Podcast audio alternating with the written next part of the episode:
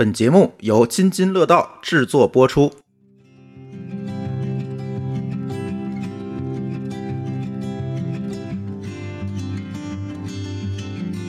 Hello, everyone.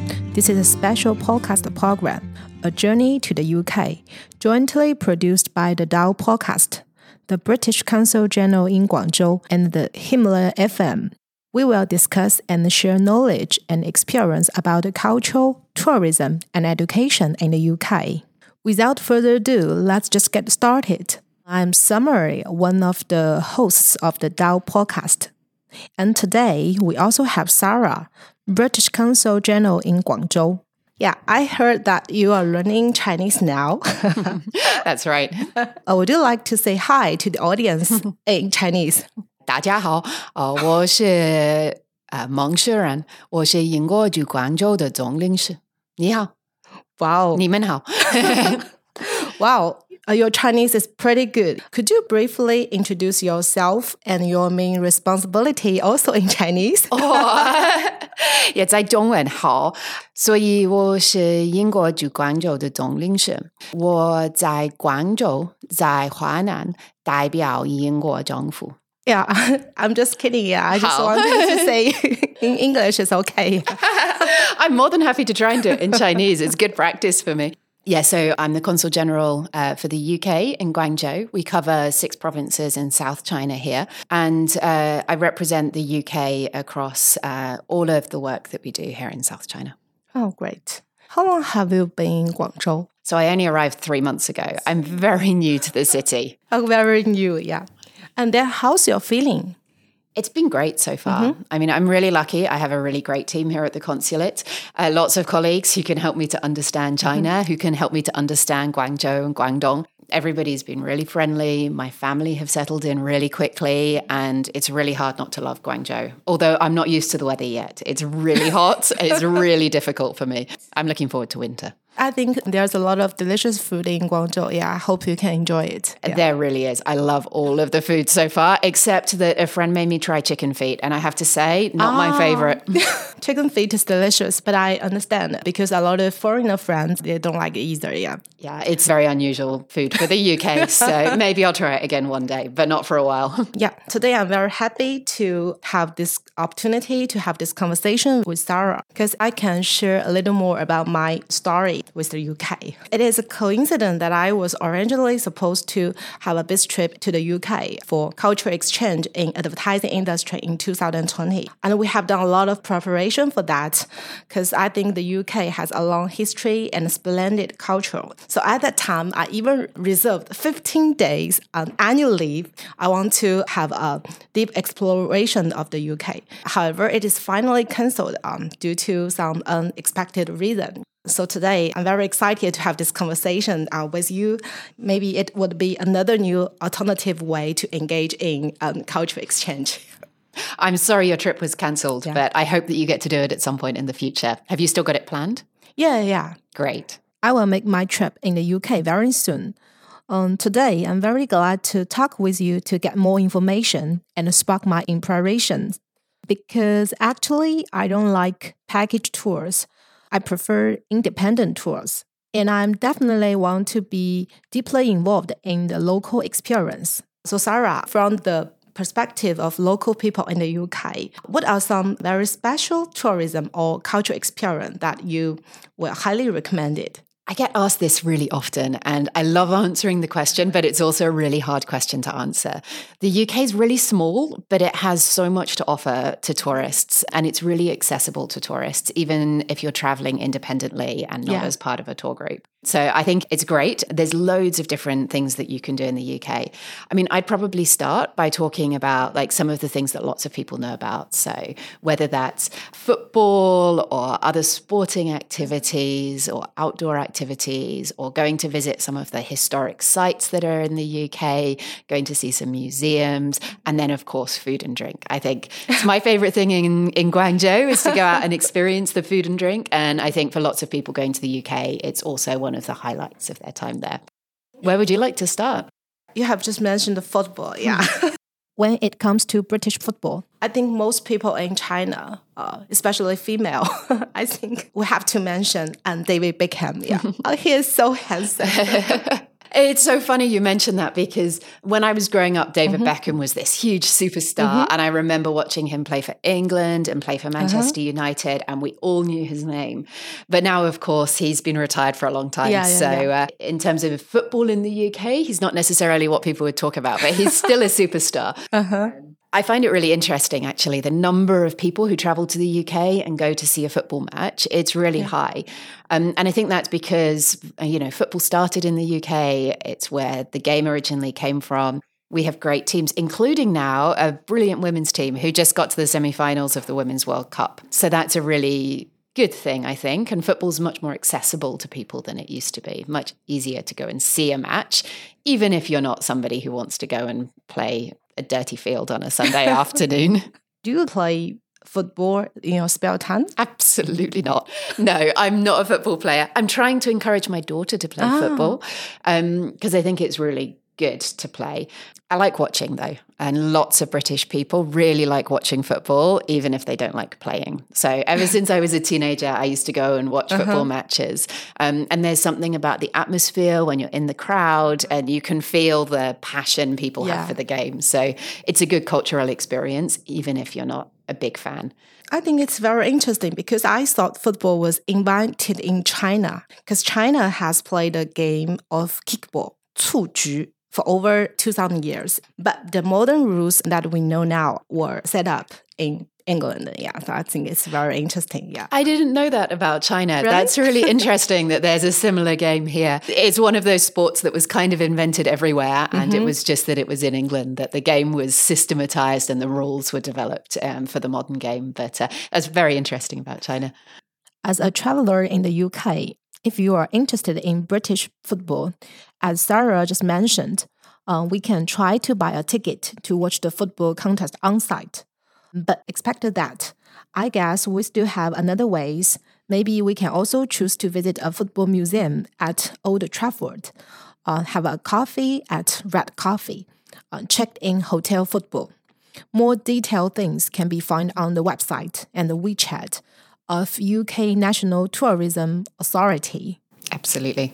I have heard that because it is said that if you haven't been to the Britain, the pop culture is quite a big part of life in the UK. I just have one question. Do you guys really go to the pub every day? no. Well, maybe some people go to the pub every day. I don't go to the pub every day. Uh-huh. But um, I do think that you're right that pubs are really at the heart of British society. Mm-hmm. The word pub actually comes from the term public house, yeah. which meant a kind of meeting place. And the idea was that when people were on the road, they had a, a living room that they could spend time in, somewhere that felt kind of homely and comfortable. It wasn't about going to eat or going to drink, it was about going to relax and spend time and meet people, meet friends. Mm-hmm. And I think that's the strand of pub culture, which has continued to the present day. Um, it is quite common, I would say, in Britain, for example, in London, at about six o'clock, mm-hmm. when people finish work, the pubs get really busy. Colleagues will go and have a drink together and complain about their day, share their stresses, um, just relax a little bit sometimes before going home. Not every night, but um, every night the pubs are busy because people often do that. But now it's very easy. You can go to pubs all over. They have very different atmospheres depending on the pub. They might be showing sports, they might yeah. be serving really nice food, they might just be for kind of sitting around drinking beer. My friend highly recommended me to have a try. I remember he recommended me to try the cider and ale, right? The reason is most the beer in the world are lager, but the ale he told me is the British beer, uh, which is the oldest beer. The taste will be a little bit bitter, but he think I should have a try. you should definitely have a try. I'm the wrong person to talk to about this. I'm not a big fan of British oh. beer, or at least very traditional British beer. But you're right. You should definitely try mm-hmm. it because it's very distinctive. I think For people who prefer slightly sweeter taste, cider mm-hmm. is a very good option yeah, yeah. because it comes from apples, or you can get modern ones with like pear or peach, and yeah, that's really good. But I prefer the kind of more modern beers. Like there's a famous uh, Scottish brewery called Brewdog, um, which I think sells some of their beers in China. And those are more kind of modern British beers for people who want something in between a lager and a beer, a bit uh-huh. more of a gentle introduction to the more bitter taste. Fran gives good recommendation. Yeah, I will try the cider and ale. Yeah. And uh, who will go to the pub? I would say most people in the UK go to the pub. It doesn't really matter. Lots of pubs let children go. You can go as a family. Not all pubs will. It depends on the pub. But most adults at some point will go to a pub in the UK. You can drink soft drinks, you can eat, you can drink alcoholic drinks, you can stay till late at night, you can go in the middle of the day. They're very kind of flexible types of places with very many different uses. Pubs in China, are they the same? No, I don't think the same. How so? Yeah, because I think for Chinese people, usually we don't have time to go to the pub every day because my friends told me they just almost go to the pub every single day.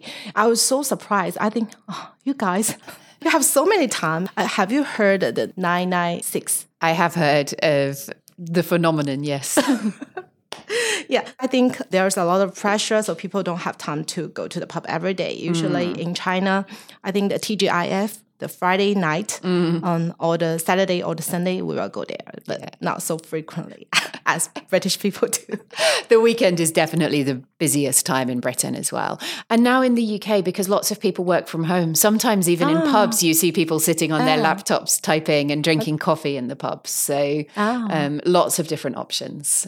And uh, I noticed that there are another difference um, between um, the UK and the Chinese pub because in China, I think we will order the bill or the food, and uh, there are some waiter or waitress they can provide the service, and we will check the bill. Yeah, after we finish all the things. But I think in the UK it is quite different, right?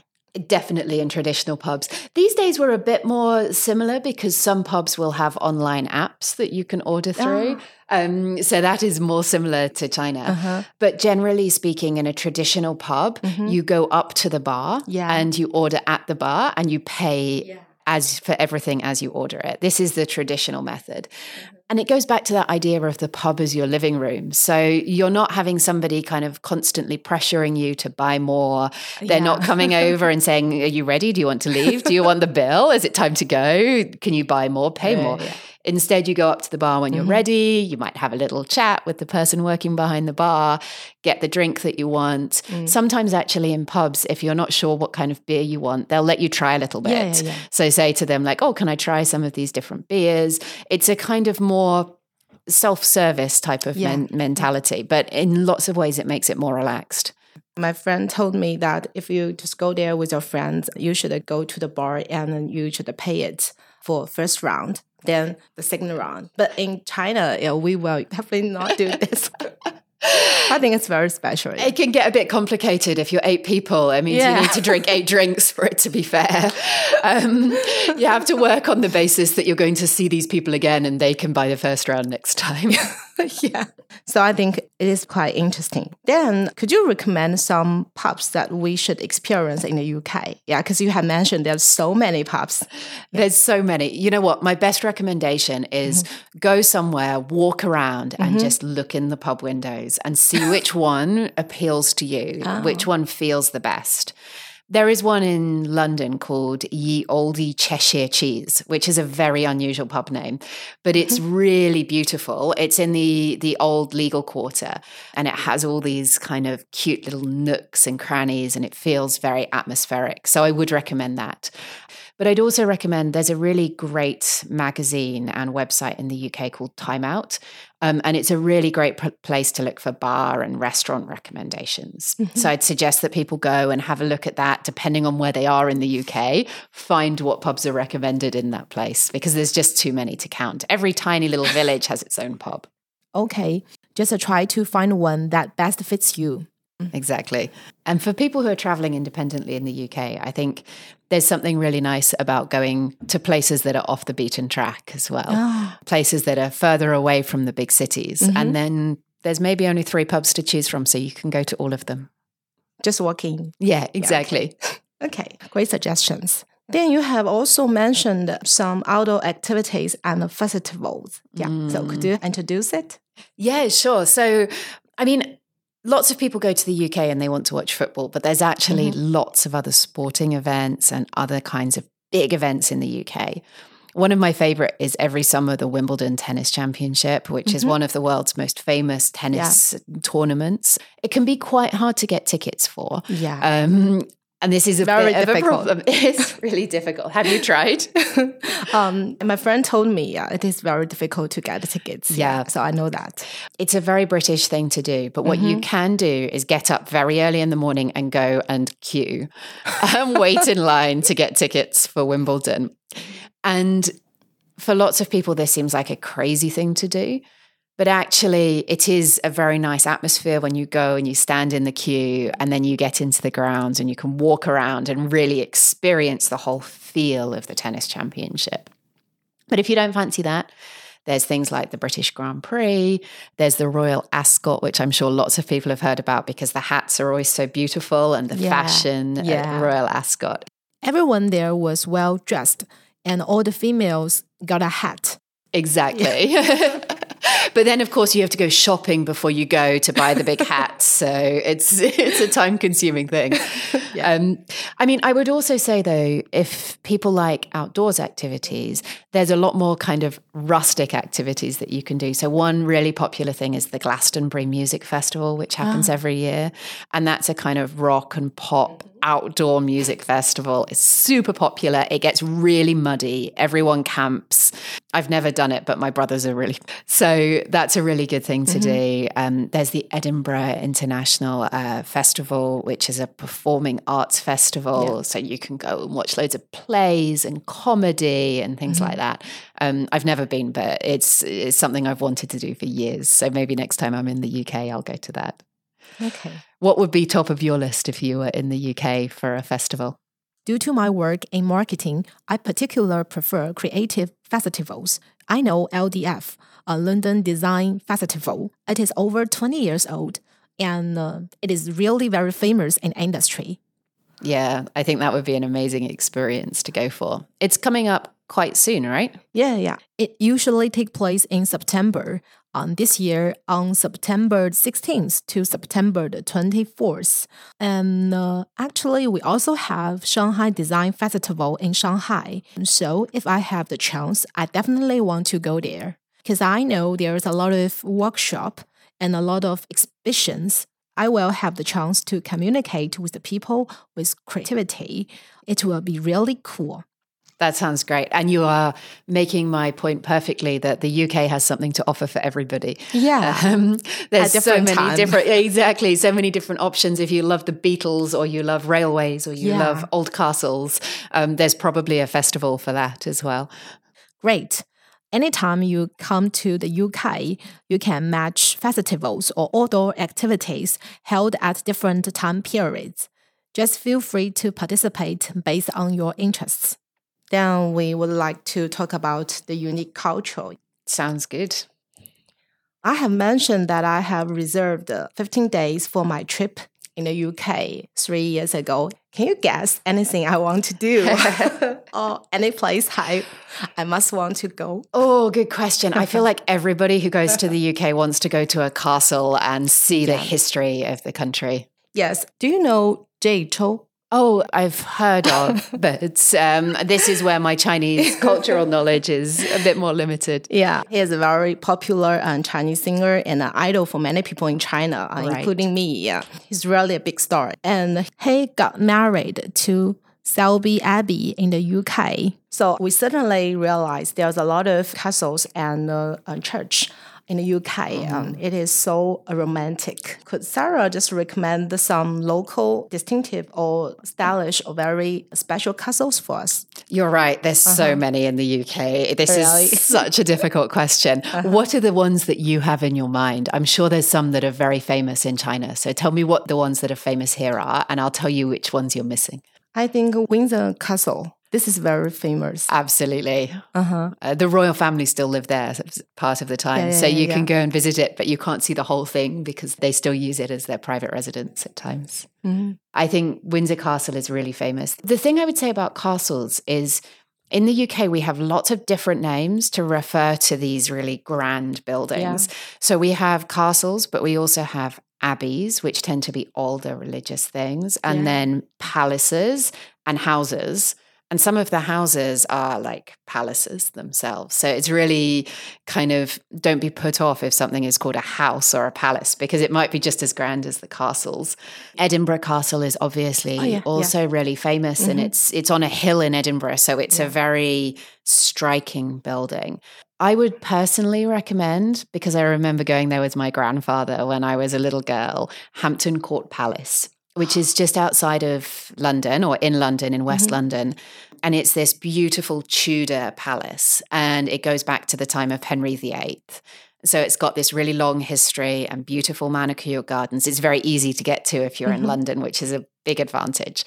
Um, and it has these like old kitchens and stuff, so you can really see how the place used to work. Um, it also has something called a real tennis court. So if you like Wimbledon and you like going to see tennis, you can also see this other version of tennis at Hampton Court Palace, and it's a really weird sport. It's like played inside a room with these kind of sorry, my husband plays it, and every time he describes it, I'm like, this is the weirdest sport in the history of the world. Um, it's like a combination of kind of tennis and squash and chess, and you like you hit the ball in certain places, and it bounces off the walls and Mhm. bounces off the ceilings, and you still get to play. And you get extra points in Hampton Court Palace if you play there. And you can book a lesson there actually as a non member. But um, you get extra points if the ball hits the portrait of Henry VIII, um, which is a really bizarre system. Uh, so you just get lots of different aspects of English culture and history if you go there. There's also Warwick Castle, Cardiff Castle. There's Highclere, which is where Downton Abbey was filmed. So I'm sure Oh. lots of your listeners are aware of that one, Yeah, would yeah. recognize it. Yeah, we want to just go there. Um, but I notice it is not very convenient to get there, right? Lots of these castles and palaces can be out in the countryside Yeah. because they were often built on these big country estates um, that families would own in England. You can often do day trips from somewhere like London, Oh. get a, a coach that will take you to somewhere. Mm-hmm. Or public transport. It's also really easy to rent a car in the UK. Yeah, so yeah, if you're happy to drive, then you can do that, although the roads are quite busy. The other one, which is quite difficult to get to, that I'd recommend is Corfe Castle. Oh. So, a little bit like Stonehenge, it's kind of a ruin, but it's not ancient and mm-hmm. it's right on top of a hill. And you get really lovely views of the English countryside if you go there. And just one final thing on castles and palaces. So, most of the castles and palaces that you can visit in the mm-hmm. UK, they're managed by one of two organizations, either the National Trust or English Heritage. And they both have really good apps and websites. And so you can look through, and if you're going to a certain part of the country, you can see what castles, what palaces they've got there. They also have lots of details about walks and hikes and things like that that you can do, what the parking's like, how to get there. So those two organizations manage all of these properties and they make it really easy for you to work out where you want to go, what you want to see, how you're going to do it when you get there, so long as you can, you know, read the English. Great. And another question: um, Is this all open to public? Do we have to make some reservation uh, before we go there, or we just can walk in? It varies a little bit. Most of them are open to the public. The National Uh-huh. Trust and English Heritage ones, Mhm. mostly open to the public, mostly open most days, but they all will tell you on the website. Yeah.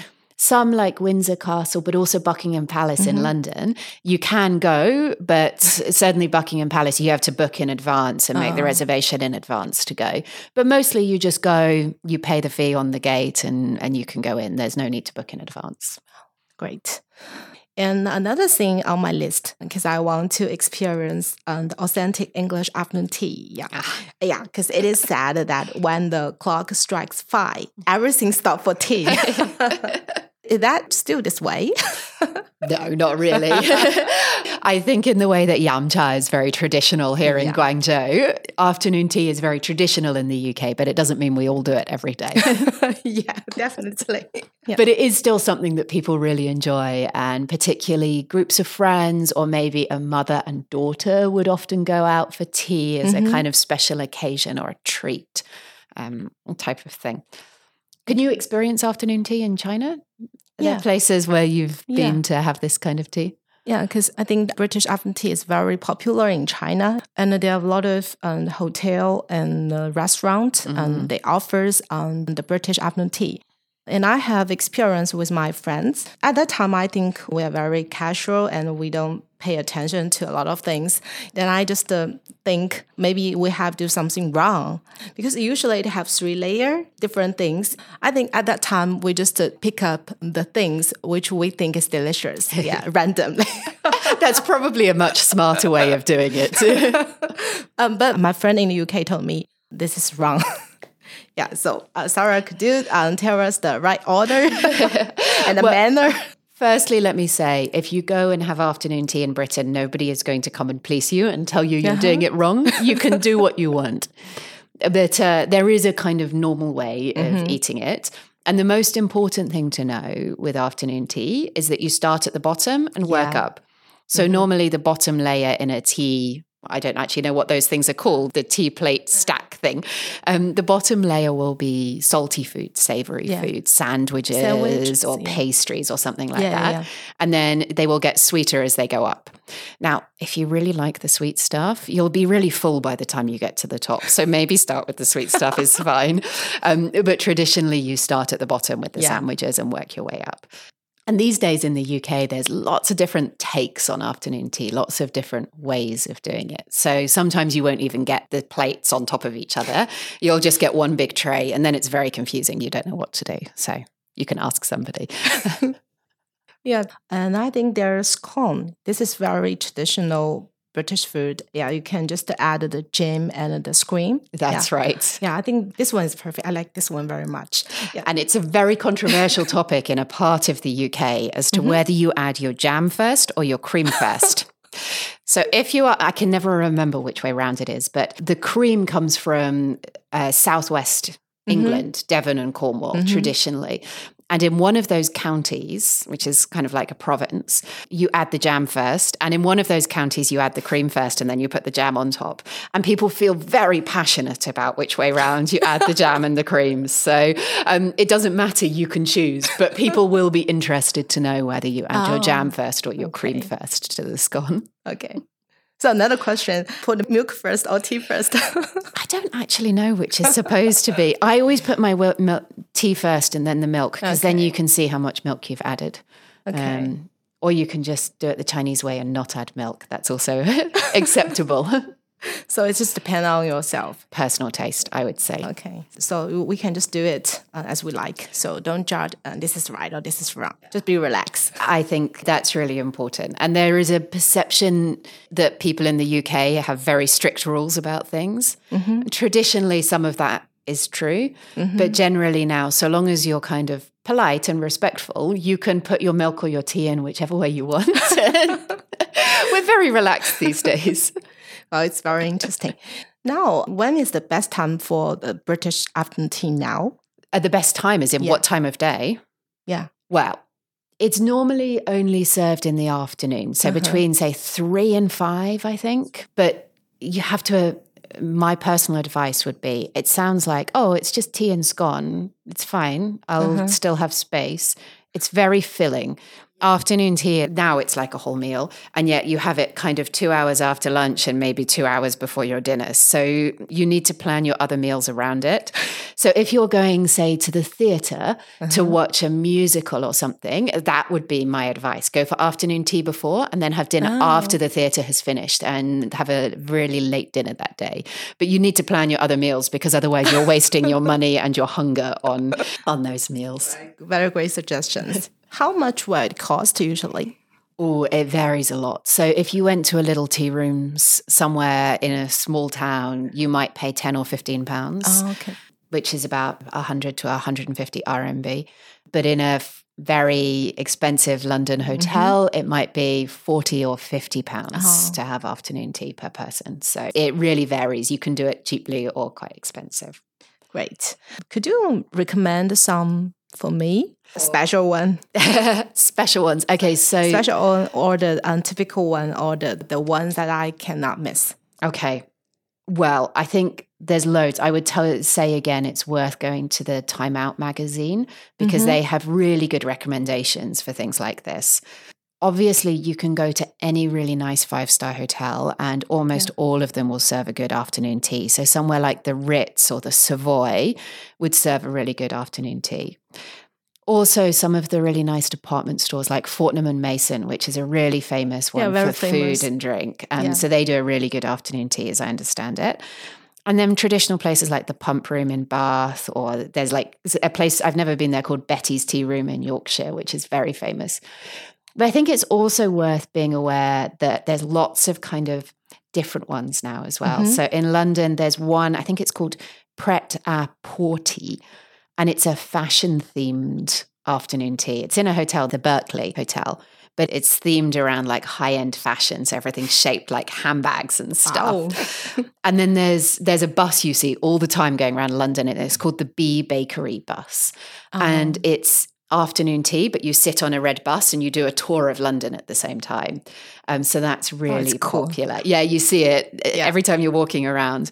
And the Science Museum has one that's really great for kids, where like the sandwiches are cut in the shape of Mhm. rockets and Oh. stuff. And there's a wizard themed one as well. So if you've got kids who really like Harry Potter, you can go and it's a, called Cutter and Squidge. They mix potions in front of you and do things like that. So you know, you can do it in a really modern, new way, or Uh-huh. you can have a really Traditional traditional, elegant kind of um, in a five star hotel type of tea. oh, thanks. There's too many choices. I know Yeah. there's too many. This is why you need to kind of work out what you want and then Yeah. look for the recommendations online. And the last thing on my list is that I would like to visit some unique museum in the UK because I think in UK there are around 1,700 museum in the UK. You have more numbers to hand than I do. That's amazing. And in London, I think there's over 200 museums. So it is called the museum capital. Yeah. Mm. It's too many. Yeah. So could Sarah recommend some, maybe I think unique, even the small or independent uh, Mm. museum or galleries in the UK? You're right. There's so many. It's Yeah, so, so hard many. to recommend because it Uh-huh. depends so much what people like, right?